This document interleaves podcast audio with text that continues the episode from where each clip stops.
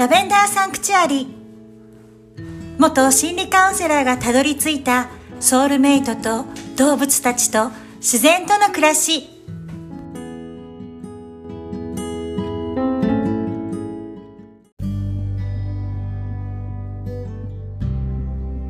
皆さんこんにちはアリーです。ラベンダーサンクチュアリへようこそ。この番組はアメリカカリフォルニア州の田舎からお届けしております。今回はラベンダー101ラベンダーの種類と選び方についてお話ししたいと思っています。このポッドキャストの最初の方のエピソードで私は北カリフォルニアの田舎でラベンダー農家をしているとお話ししましたが今5月中旬でラベンダーが開花し始めています。私のラベンダー畑は1000株ほどの小さなラベンダー畑なのですが今現在2種類10品種のラベンダーを植えてあります。友人2人とやっているポッドキャスト「Going Mayway」でラベンダーにも早咲き中咲き遅咲きがあると話したらまみまみが驚いていました。今は早咲きのラベンダー。アメリカではイングリッシュラベンダーと呼ばれているラベンダーが咲き始めています。今日はラベンダー農家の私がラベンダーについてお話ししたいと思います。最初はラベンダーの種類についてその後ラベンダーを育ててみたい方へラベンダーの選び方そして植え方などをお伝えしたいと思っています。ではまず最初にラベンダーの種類のお話です。ラベンダーはミントと同じファミリーでシソ科です。現在はいろいろな種類が存在していますが今回は代表的な3つのラベンダーの種類をご紹介します。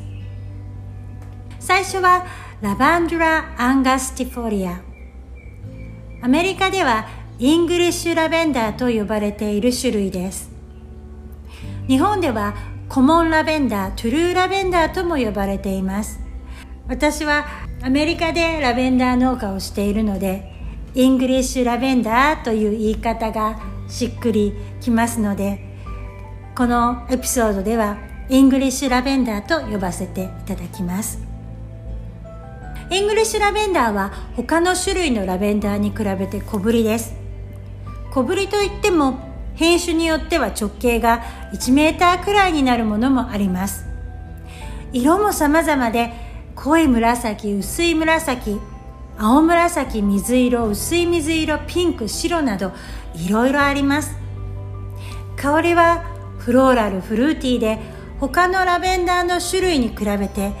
甘いので料理に使われるのはこのイングリッシュラベンダーです。いろいろなラベンダー畑を訪れてみてとても美味しかったのはラベンダーレモネードです。そのラベンダーレモネードに使われているのはこのイングリッシュラベンダー。大体がですねロイヤルベルベットという品種でした。アメリカではイングリッシュラベンダーというとヒットコートヒドコートブルー。ロイヤルベルベットなどが有名ですが近年品種改良されて多くの品種が誕生しています。また寒さに強い品種も多いので雪が降る地域でも育てられる種類です。なので北海道のラベンダー畑はこのイングリッシュラベンダーが多いように思います。続いて2番目に紹介するのはラバンドゥラインターミディア。アメリカではフレンチラベンダーと呼ばれている種類です。日本ではラバンディンと呼ばれているラベンダーで、最初に紹介したイングリッシュラベンダー、ラバンドラ・アングスティフォリアとラバンドラ・ラティフォリナというラベンダーを掛け合わせたハイブリッド種です。こちらもアメリカで呼ばれている通称フレンチラベンダーとここでは呼ばせていただきます。このフレンチラベンダーはとても大きくなる品種が多くうちの畑で育てているフレンチラベンダーは今現在茎がどんどん伸びてきてまして身長168センチの私の胸のあたりまで背丈があり直径も1.5メーターくらいあります。アメリカで有名なラベンダーの町ワシントン州スクイムを訪れた時は茎が伸びていない状態で直径2メートルぐらいあるフレンチラベンダーも見かけました。茎が伸びたら3メーターくらいになりそうです。このフレンチラベンダーも色がいろいろありまして薄い紫濃い紫そして水色っぽい色が多いように思います。そして香りはイングリッシュラベンダーとは違ってすっきりと刺激があるカンファーの香りです。アメリカで有名なフレンチラベンダーの品種はグロッソスーパーなどです。グロッソは世界中の多くのラベンダー農家で育てられていてシャンプーや石鹸などに使われているのはグロッソの香りが多いと言われています。なのでグロッソの香りは皆さんが想像するラベンダーの香りに近いと思います。ただフレンチラベンダーは寒さに弱い品種でもあるので雪に耐えられない場合があります。とは言ってもイングリッシュラベンダー同様にフレンチラベンダーも品種改良が行われていて寒さに強い品種やそして香りもカンファーの香りが弱く甘い香りの品種などが近年誕生しています。ここまで2種類のラベンダーをご紹介しましたが実はアメリカのラベンダー農家のほとんどがこの2種類のラベンダーを育てています。なぜかというと他の種類は香りが弱くオイルの生産量も少ないからです。最後にもう一つ有名なラベンダーの種類をご紹介します。ラバンデュラストエカス。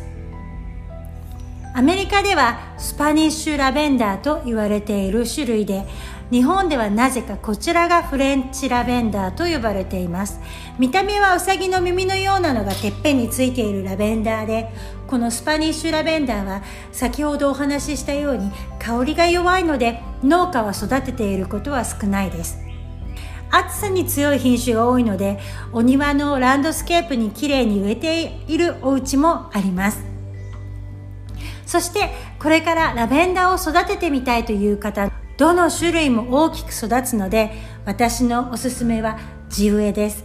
地植えできるスペースがある方はぜひ植えてみてください。そして数株植えたい場合は株と株の間を1メートルぐらい開けるのが望ましいです。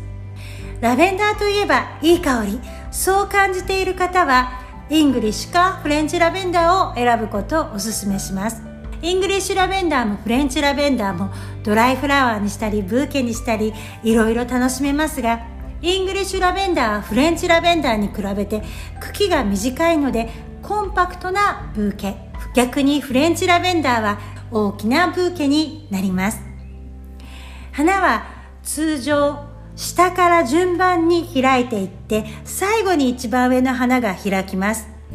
香りを楽しみたい方は80%以上開花を待ってから収穫することをお勧めします。見た目重視の場合は花が咲き始めた頃がいいです。80%以上花が開いてからドライフラワーにすると花がポロポロ落ちてしまうことがありますが花が開き始めた頃にドライフラワーにするとポロポロ落ちることも少なく綺麗なドライフラワーが楽しめますただ香りは開花した後に比べると弱いのでポプリにしたりだとかサシェにして香りを楽しみたい方は80%以上開花を待ってから収穫することをお勧めします。うさぎの耳がついたスパニッシュラベンダーが好きな方も収穫は行うことをお勧めします。そして秋には剪定をして冬を迎える準備をする。そうすることでラベンダーはなんと15年以上も毎年美しい花を咲かせてくれます。最後にラベンダーは乾燥した水はけの良い場所環境が好きです。お日様も大好きです。雪の降る地域ではイングリッシュラベンダーをおすすめします。ちなみにうちの畑ではイングリッシュラベンダーはヒドコートブルーロイヤルベルベットフォリゲートエリザベスビッグタイムブルーを育てています。フレンチラベンダーはグロッソグロッソブルースーパーヒドコートジャイアントセンセーショナルを育てています。さて今回はラベンダー101ラベンダーの種類と選び方をお送りしました。ラベンダーについてはツイッターで配信していますのでよろしければアリ ALI アリラベンダー農家で検索してチェックしてみてくださいね。このエピソードの紹介文のところにも Twitter を載せておきます。今回も最後まで聞いてくださりどうもありがとうございました。次回もお楽しみに。アリーでした。